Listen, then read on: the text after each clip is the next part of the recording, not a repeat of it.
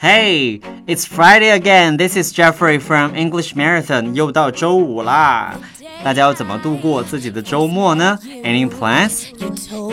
You're listening to English Marathon from Jeffrey, and and today is already day seventy-four. 坚持为大家提供地道、简单、实用的英文口语。今天已经是我们第七十四天了。OK，今天我们来聊一下，男人哎，真的有比女人聪明吗？那跟它相关的短语叫做 apples and oranges。apple 指的是苹果，oranges 呢是橘子。apples and oranges 这个习惯用语的意思是两个非常不同的事物，无法相比。比如说，有的人认为男人比女人更聪明，但是有些人又不同意这个观点。那我们来听一下，哎，下面这个人是怎么说的？Are men smarter than women? While you may find some studies that suggest so. Others disagree. In my view, this is comparing apples and oranges as men are smarter in certain areas and women have their own strengths. 男人比女人聪明吗？你可能会看到有些研究是这么说的，但是有些人不同意这种结论。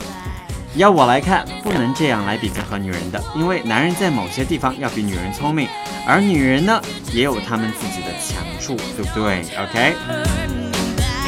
男人是不是比女人更聪明啊？我觉得这个问题真的是很难以确定，因为在现实生活中，确实能看到不少聪明能干的女强人，但是男人的体力比女人一般是要强很多，这是大家可以公认的。OK，所以 apples and oranges 指的就是两个非常不同的事物，无法相比了。大家知道 Robert Frost and Ernest Hemingway 都是美国的文学大师。Robert Frost 的诗篇和海明威的小说呢，都是美国中学语文课的必读作品。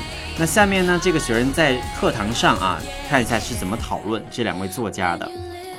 After reading the classic works of Robert Frost and Ernest Hemingway, my classmates said that Frost was a better writer, but as our teacher pointed out, he was comparing apples and oranges because one was a poet and the other was a novelist. There is no reason for drawing a comparison。这跟学生说，读了 Robert Frost 海明威的着作以后呢，我同学说 Frost 是个更优秀的作家，但是正如老师所指出的，这个同学是在比较两个不同的文学家，因为一个是诗人，一个是小说家，没有理由把这两个文人进行比较了。 Frost was a better writer, but as our teacher pointed out. He was comparing apples and oranges because one was a poet and the other was a novelist. There's no reason for drawing a comparison. 那在十七世纪的时候，人们常说 apples and oysters。oyster 是牡蛎的意思，就是我们说的生蚝啊，o y s t e r s oyster。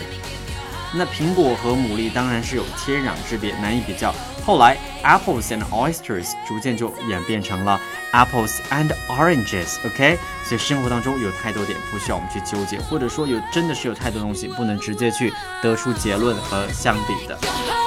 Hope you like today's phrase，希望大家喜欢今天的短语，叫做 apples and oranges，非常的简单。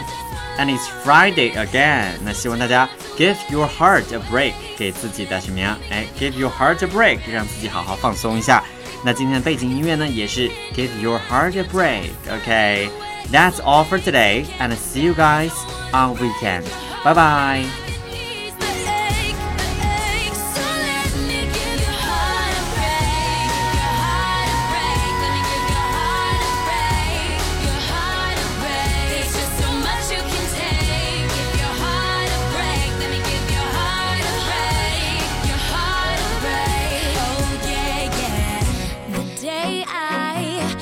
Met you, you told me you never fall in love.